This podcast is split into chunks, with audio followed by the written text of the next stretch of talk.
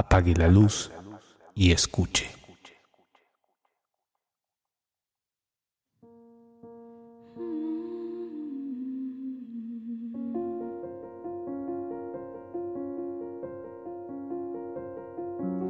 Buenas noches, doctor. E, este relato es, es muy cortito. Hace muchos años que existía eh, la Ruta 100, mi papá era chofer este, de la empresa y a mí me gustaba mucho siempre irme a trabajar con él cada que no tenía que ir a la escuela. Nos íbamos muy, muy temprano. Él iba a, encerrar y a sacar el camión al módulo 51C que me parece que está este Iztapalapa creo, no, no recuerdo ahorita muy muy bien, pero bueno, era el módulo 51C.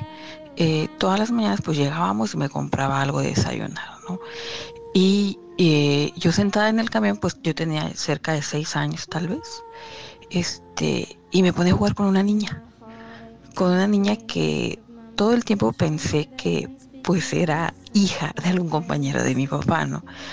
Y yo recuerdo vagamente que mi papá pues no, no me decía nada. Yo le platicaba este de mi amiguita y cómprame otro tamal, ¿no? Para invitarle a mi amiguita, no sé qué.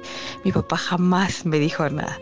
Este, pues tiempo después cuando crecí, eh, platicando con, con él, me dijo que, pues que no, que esa niña nunca había existido y que se contaba que años atrás eh, había habido un, una reunión, no sé si por Día de Reyes o Día del Niño, y ocurrió un accidente. Mm, y que la niña, había una niña que había fallecido ahí o cerca de ahí. Entonces supongo que probablemente esa niña era con la que yo jugaba cuando iba eh, a trabajar con mi papá muy temprano, ahí. Este, nunca me dio miedo, al contrario, siempre este, jugaba yo muy bien con ella, a lo que recuerdo, ¿verdad? Mm, si es real o no, pues ya no lo sé, mi papá ya no vive. Eh,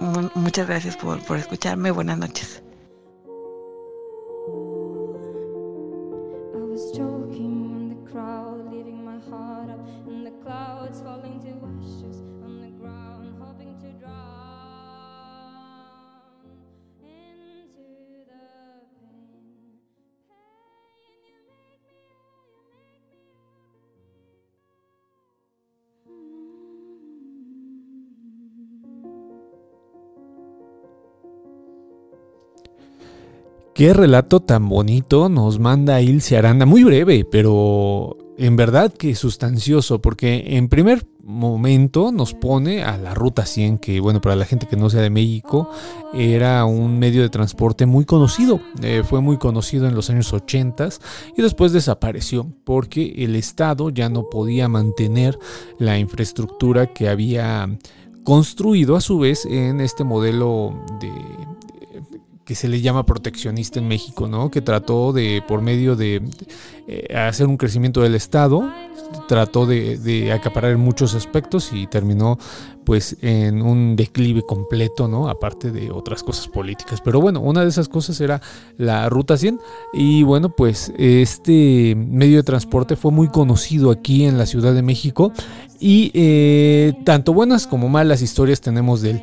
Pero a mí lo que me gusta de esta historia es que para Ilse, pues es un momento con su padre. No es más que este momento en donde van al módulo 51, van a Iztapalapa, también un lugar mítico en la Ciudad de México, ¿no? Para bien o para mal, también mítico.